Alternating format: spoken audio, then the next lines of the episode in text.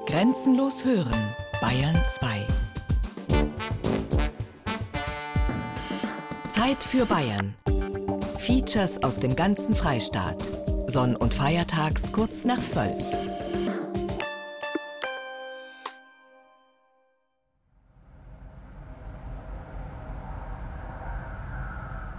Mein Name ist Bernadette Weinzierl. Ich bin Professorin für Aerosolphysik an der Universität Wien. Im Jahr 2010, nach dem Ausbruch des Eyjafjallajökull-Vulkans in Island, haben wir mit dem Forschungsflugzeug des Deutschen Zentrums für Luft- und Raumfahrt in Oberpfaffenhofen Messungen in der Vulkanasche gemacht. So was sieht man jetzt, wenn man bei so einem Messflug aus dem Flugzeug rauszieht. Aschewolke hat man im Kopf, man erwartet eine braune Wolke zu sehen. Das ist sicher in der Nähe des Vulkans so, dass da braune Wolken aus dem Vulkan rauskommen. Die Asche zieht dann vom Vulkan weg und man sieht dann nur noch graue Schichten. Und wenn man in diese Schichten reinfliegt, merkt man manchmal gar nichts. Und manchmal, wenn diese Schichten dicker sind, dann wird es ein bisschen dunkler im Flugzeug. Also wir hatten zum Beispiel einen Messflug, wo es dunkler wurde und wo man dann auch den Schwefel gerochen hat. Die Menschen, die am Boden stehen, haben wahrscheinlich auch die braune Wolke im Kopf. Und als die im Jahr 2010 an den Himmel geschaut haben, dann haben die einen blauen Himmel gesehen. Wenn man genau hingeschaut hat, war der Himmel nicht blau, sondern so ein bisschen leicht gräulich und das ist eben die Asche, die dann die Farbe des Himmels verändern kann. Man klassifiziert Vulkanausbrüche auf so einer Skala von 1 bis 8 und äh, nach dieser Klassifizierung war der Ausbruch des Eyjafjallajökull-Vulkans eigentlich ein ziemlich mittlerer Ausbruch. Der Ausbruch des Tambora im Jahr 1815 war ungefähr um einen Faktor 1000 stärker. Der Vulkan Tambora befindet sich auf der östlich von Bali gelegenen Insel Sumbawa in Indonesien. Am Abend des 5. April 1815 bricht er ein erstes Mal aus.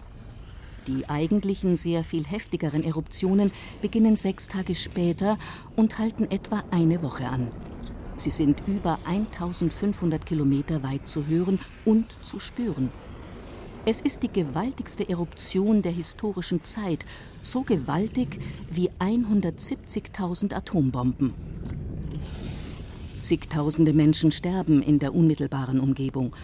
Unfassbare 140 Milliarden Tonnen Asche, Gestein und Staub werden in die Atmosphäre geschossen und verteilen sich um den gesamten Globus.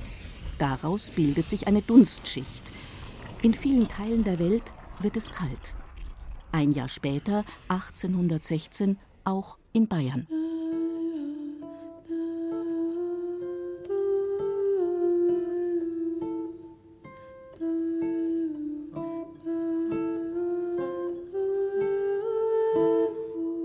Ein Zeitzeuge, der Schriftsteller und Mitbegründer des modernen bayerischen Vermessungswesens, Josef von Hatzi, berichtet: Es gab fortwährend Regen, nicht selten mit Hagel begleitet. In der Mitte des Sommers fühlte man oft solchen Frost, dass man zum Ofenfeuer Zuflucht nehmen musste. So verspätete die Ernte sich zwei Monate, und auch dann kamen die Früchte teils ausgewachsen, teils nass in die Scheuern. Schon zeigten sich die Vorposten des heranbrechenden Feindes. Es erschienen Bettler auf allen Seiten, gleichsam aus der Erde Grüfte hervorgekrochen. Es ist eine furchtbare Zeit gewesen. Meint der Ortsheimatpfleger von Reischach bei Altötting. Er hat die Vergangenheit seiner Heimatgemeinde erforscht und ist dabei auf eigenartige Wetterphänomene gestoßen. Am 23. Juli 1816 war es wie in unserer Gegend eingeleitet von lang andauernden starken Regenfällen ein Hagelschauer ohne gleichen niedergegangen ist. Der Pfarrer von Reischach damals, der hat das niedergeschrieben weil er ein Gesuch ans Landgericht geschickt hat und ans Rentamt Burghausen. Gell? Und da schreibt er unter anderem auch den Zustand, wie es da war. Also das sind so riesige Hagelkörner niedergegangen, dass die Dächer zusammengehauen hat, weil die Bauernhäuser und die alleinstehenden BAM, da hat es drinnen so runtergeschlagen, dass wir nackte Gerippe da gestanden haben. Gell? Das schreibt er da auch. Also der Pfarrer Jakob Weinzel hat er geheißen. Ein erschütterndes Dokument. Gell? Der Reischacher Pfarrer, der das vor 200 Jahren aufgeschrieben hat, war genauso ratlos wie alle anderen Bewohner dieser Welt. Warum die ständigen Gewitter? Warum fällt im Sommer Schnee bis ins Tal? Warum kommt kaum einmal die Sonne heraus? Vor allem im Nordosten der USA und in Mitteleuropa bekamen die Menschen die Folgen der Klimaveränderung zu spüren, die ein Vulkanausbruch auf der anderen Seite des Globus ausgelöst hat. Bayern traf es besonders schwer, weil sich das Königreich zu dieser Zeit ohnehin in einer schweren Krise befand, sagt die Historikerin Margot Hamm vom Haus der bayerischen Geschichte. Man hat gerade die napoleonischen Kriege beendet. 20 Jahre lang war man eigentlich im Krieg gewesen, hat immer wieder viel, viel mehr Leid verköstigen müssen, ernähren müssen, hat viel, viel mehr Pferde auch versorgen müssen. Also das Land war im Grunde genommen vollkommen pleite, wenn man so will. Die Leute haben keine Vorräte mehr gehabt, die Leute waren geschwächt und der Staat selber stand immer kurz vorm Staatsbankrott. Und jetzt kommt schlechtes Wetter und man kann nichts mehr ernten. Und dann trifft es natürlich eine Situation, wo ja, sofort einfach äußere Katastrophe ist.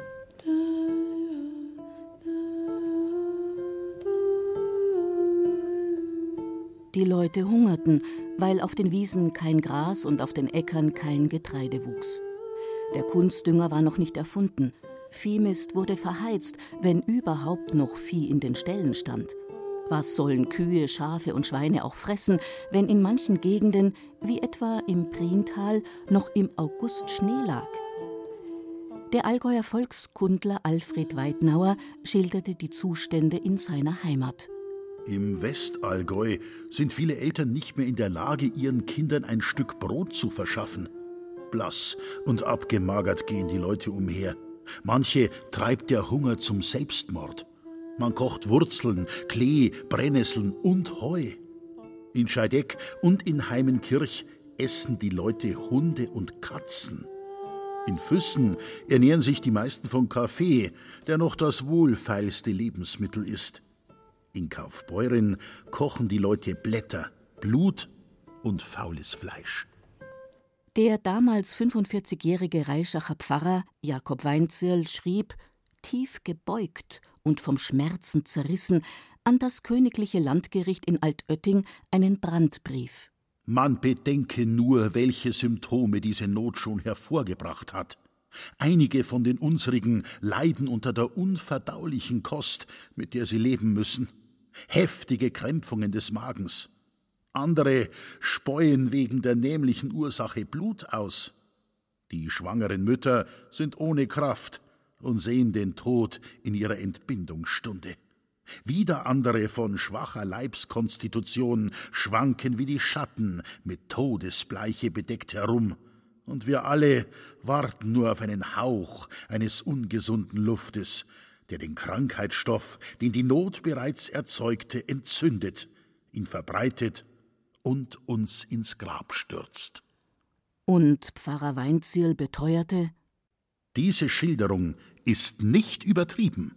Zum Schluss bittet er nochmal inbrünstig um Genehmigung seiner Bitte. Gell. Später ist nochmal ein Schreiben gegangen, 39 Bauernhans, die wo er genannt hat, um Samengetreide, die haben nicht mehr anbauen können, weil sie das, was sie gehabt haben, noch das wenige Draht braucht haben zum Leben. Gell?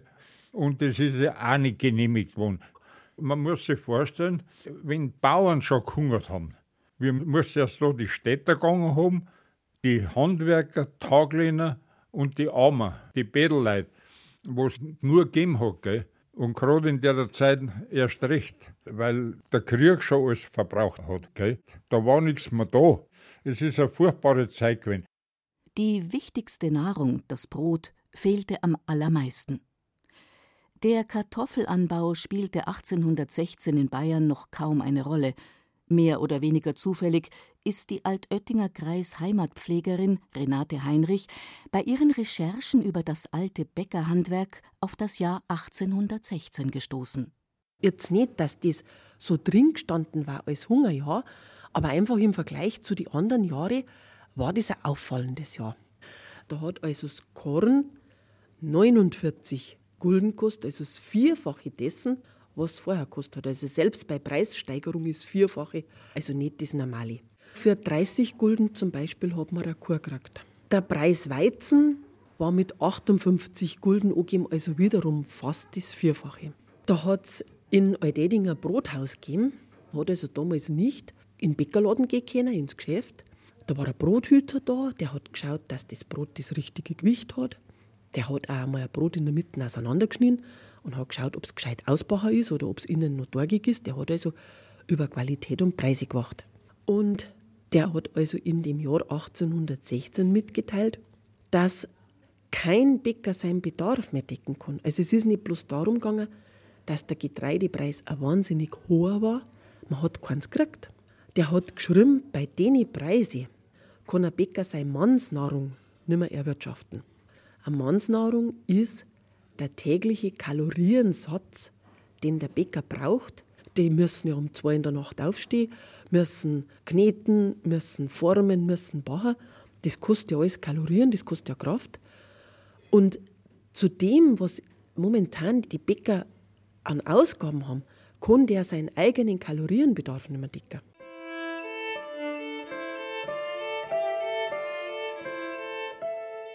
Eine Spirale der Not. Weil der Bäcker nichts verkaufen kann, hat er keine Einnahmen. In der Folge bleiben auch Müller, Fuhrleute, Dienstboten oder Salz- und Holzhändler ohne Einkommen. Und solche Spiralen gab es viele. Die leidgeprüften Bayern nahmen die verheerenden Zustände Gott ergeben hin. Die Zeit der Aufklärung war zwar schon angebrochen, aber längst nicht überall angekommen. Im Gegenteil, die Volksfrömmigkeit erlebte eine Renaissance. Die Historikerin Margot Hamm. Manche Leid haben natürlich jetzt auch gesagt, Mensch, wir haben diese Hungersnot ist uns von Gott irgendwie geschickt als Strafe. Und Strafe deswegen, weil die Regierung seit 1799, da war der Regierungswechsel und man versucht, die Religion zurückzuführen auf eine sehr verstandesbetonte. Das geht jetzt gegen die Leute, die ihr bildhafte Religion brauchen, die das Gefühlsmäßige brauchen. Und jetzt dürfen die plötzlich keine Prozessionen mehr machen, keine Bittgänge, Wederleiten wird verboten, man darf keine Wetterkerzen mehr aufstellen, all solche Dinge, heilige Gräber. Und jetzt sagen die Leute natürlich, naja klar, das ist jetzt die Strafe Gottes dafür, dass wir das alles nicht mehr machen durften.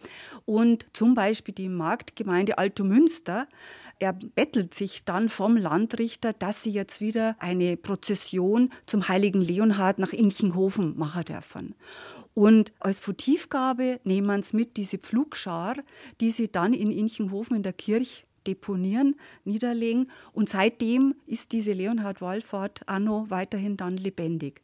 Klar, der heilige Leonhard als Patron des Viehs dann, der in dem Fall besonders relevant ist natürlich für Hungersnöte und landwirtschaftliche Nöte. Natürlich suchten die Notleidenden auch Hilfe bei der Schwarzen Madonna von Altötting, schon damals Bayerns bekanntester Wallfahrtsort. Oder sie dankten dafür, dass ein besonders schlimmes Unwetter an ihnen vorübergezogen ist. Zeugnis für ein solches Verlöbnis ist ein auffallend großes Votivbild in der Gnadenkapelle, gestiftet 1816 von der Dorfgemeinde Altötting. Und kein gewöhnlicher Tafalmaler war da am Werk, sondern der damals bekannte Künstler Clemens de la Croce. Stadtheimatpfleger Manfred Lerch. Die Altöttinger Madonna im Glorienschein, flankiert von zwei Wetterpatronen, die in Bayern jeder kennt, der heilige St. Florian und der heilige Donatus, umgeben von einer quirligen Engelschar. Unten, wenn Sie hinschauen, sehen Sie im himmlischen Jammertal zu beiden Seiten reifes Getreidefeld mit Kornblumen, Mohnblumen, in der Bildmitte aber sieht man ein noch unreifes Getreidefeld. Und davor stehen Vertreter der hiesigen Bürgerschaft. Altötting war damals ein Dorf. Meisterhaft, wenn man es anschaut, porträtiert, die Zylinderhüte in den Händen haltend und diese Männer bitten mit ausgestreckten Armen flehentlich die Mutter Gottes an, hilf uns, sie deuten auf die wogenden Ehrenfelder, die in Gefahr sind, von einem Unwetter völlig verhagelt zu werden. Grelle Blitze zucken runter, Hagelkörner prasseln schon, wenn man genau hinschaut, auf die Felder, aber nicht auf die Aldöttinger Fluren, links und rechts am Bild. Die Fürbitten dieser Bürger zeigen Wirkung. Das sieht man an den hauchdünnen weißen Lichtstrahlen, die vom Gnadenbild ausgehen. Das sind die sogenannten Gnadenstrahlen, sozusagen ein himmlisches Okay. Links unten auf dem Votivbild ist zu lesen Ein fürchterliches Gewitter stieg schnell dort von Westen auf, und Schauerwolken rollten sich einher mit Sturm darauf und schlugen alles in Grund hinein, verschont blieb unser Hab allein. Drum sei zum Dank Maria dir dies Opfer dargebracht, weil du für unser Eigentum so mütterlich gewacht. Bleib unsere Mutter ferner hin und lass den Sturm an uns vorüberziehen. Es ist das Jahr ohne Sommer 1816, das man aber jetzt nicht so interpretieren sollte, als ob in diesem Jahr vom 1. Januar bis Ultimo es nur Donnerwetter geben, Hagelschlag und so Sachen, sondern da hat auch einmal die Sonne gescheint. Und daher ist auch dieses hagelgefährdete Getreidefeld mehr als Symbol, um den Gegensatz zwischen dem geschädigten und dem Altöttinger Getreidefeld zu sehen. Es ist ein bisschen, sage ich einmal, wenn man das so anschaut, das St. Florians-Prinzip.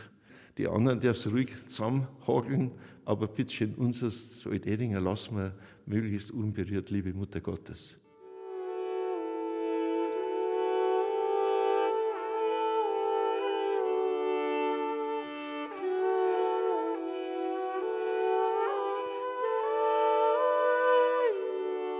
Andere hatten nicht so viel Glück. Das Hungern machte den menschlichen Organismus besonders anfällig für Krankheiten, wie mancherorts den um sich greifenden Hungertyphus. Auch Krankheiten, die in der Regel nicht lebensbedrohlich waren, nahmen in dieser Situation oft einen tödlichen Verlauf. 1817 starben etwa im bayerischen Isarkreis, dem heutigen Oberbayern, 13 Prozent mehr Menschen als durchschnittlich in den Jahren davor. Und es kamen deutlich weniger Kinder auf die Welt. Aber nur ganz vereinzelt kam es zu Tumulten in der Bevölkerung. Die Historikerin Margot Hamm im Grunde sitzen eigentlich alle im selben Boot. Wenn einfach keine Vorräte mehr da sind, dann ist nichts mehr da. Man kann unterschiedlich reagieren. Die einen reagieren so, dass sie der Regierung das vorwerfen und es kommt zu Aufständen, zu Tumulten. Das ist vor allen Dingen in Gebieten, die noch nicht lang bei Bayern sind. Ja, sagen wir mal, die ganzen 20 Jahre vorher oder seit um 1800 rum, wächst dieses Bayern, so wie wir es heute kennen, erstmal zusammen. Und Gebiete, die noch nicht lang bei Bayern sind, die suchen jetzt die Schuld in der Regierung. Das war jetzt zum Beispiel in Memmingen, in Schweinfurt und in Lindau womit sie zum Teil auch recht haben. Die Regierung hat es nicht geschafft, Vorräte anzulegen für ihre Bevölkerung. Die hat zum Teil auch in der Verwaltung versagt. Man exportiert zum Beispiel noch von dem wenigen Getreide was in die Schweiz. Das hat man irgendwie übersehen und das hat man nicht eingestellt. Also die Leute reagieren zum Teil wirklich dann mit Tumulten, die man dann übers Militär niederschlagen muss.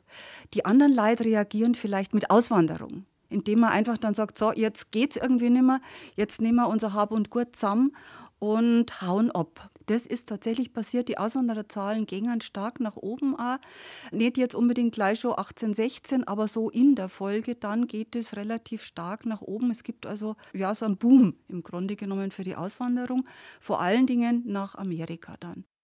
Wie in jeder Krisensituation gab es auch 1816 und noch im Jahr darauf Menschen, die aus der Not ihre Vorteile ziehen konnten. So beklagte der Stadtchronist von Schweinfurt. Natürlich stellten sich auch die Wucherer ein, welche die Not der Armen zu ihrem Vorteil auszunutzen suchten. Sie lauerten an den Markttagen frühmorgens vor den Stadttoren auf die Bauern, kauften ihnen die wenigen Lebensmittel ab und verkauften sie dann in der Stadt zu Wucherpreisen an die Darbenden und auch andere zogen ihren Nutzen aus der Katastrophe von 1816-17.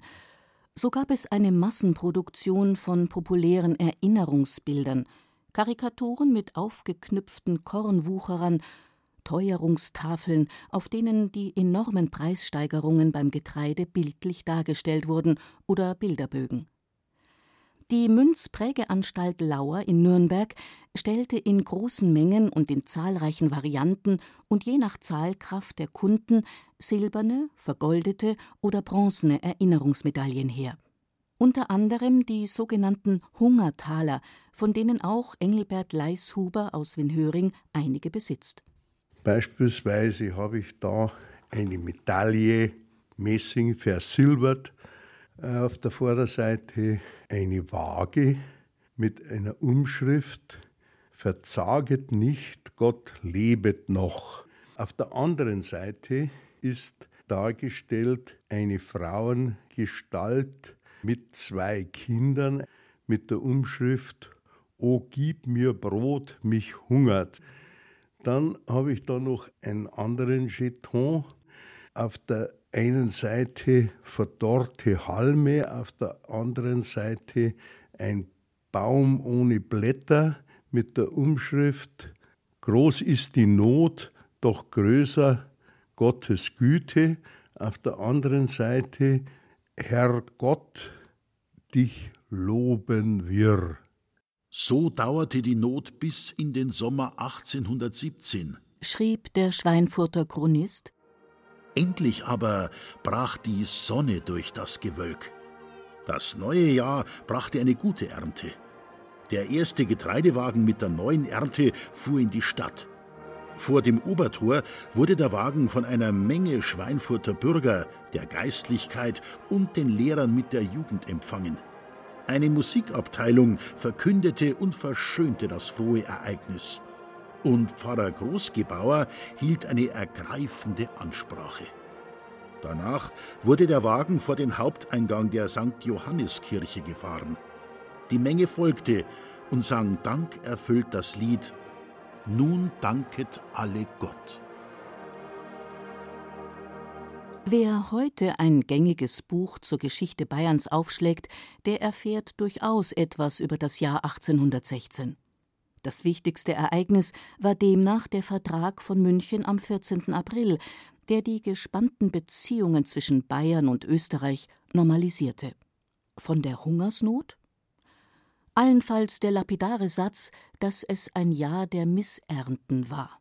Also Sozial- und Wirtschaftsgeschichte ist ja so ein ganz eigener Zweig und in diesen Zweig folgt das eigentlich nein. Es gibt viel über die Napoleonischen Kriege, und dann gibt es ganz wenig über, wie es die Leid wirklich gegangen ist. Das ist ein relativ neuer Zweig, so dieses, wenn man noch schaut, wie leben die wirklich. Und es gibt aber jetzt gerade zum Hungerjahr 1816 eine ganz neue Forschung. Der Wolfgang Behringer, Historiker, hat sich dort drum angenommen und der behauptet jetzt, mh, hm, alle Entwicklungen, die nachher kommen, lassen sich eigentlich als Ausgangspunkt mit diesem Hungerjahr 1816 erklären. Heute ich für etwas übertrieben, also die ganzen 1848 diese ganzen revolutionären Strömungen, die ganzen, ja, schon 1830er Jahre, wo es schon losgeht, dass die Leute sich befreien wollen und wo also diese soziale Aufmerksamkeit im Grunde genommen schon losgeht, der sagt eben, das beginnt alles mit 1816. Wie gesagt, heute für ein bisschen übertrieben, aber Sie merken, in der neuesten Zeit nimmt man sich dieses Problems oder dieser ja, für die Leute so schwierigen Zeit und für uns Historiker eigentlich so spannenden Zeit wieder verstärkt an. Immerhin, nach 200 Jahren. Ich denke mir da oft, wenn ich das so lese, was müssen die, die Leute denkt haben, wenn sie das gesehen hätten, wie heute oft Brotreste, Lebensmittel, äh, Mülltonne geschmissen wird, wegschmissen, nicht geachtet. Ich glaube, die dann uns da schlagen, wenn die noch lieber dann. Wirklich wo.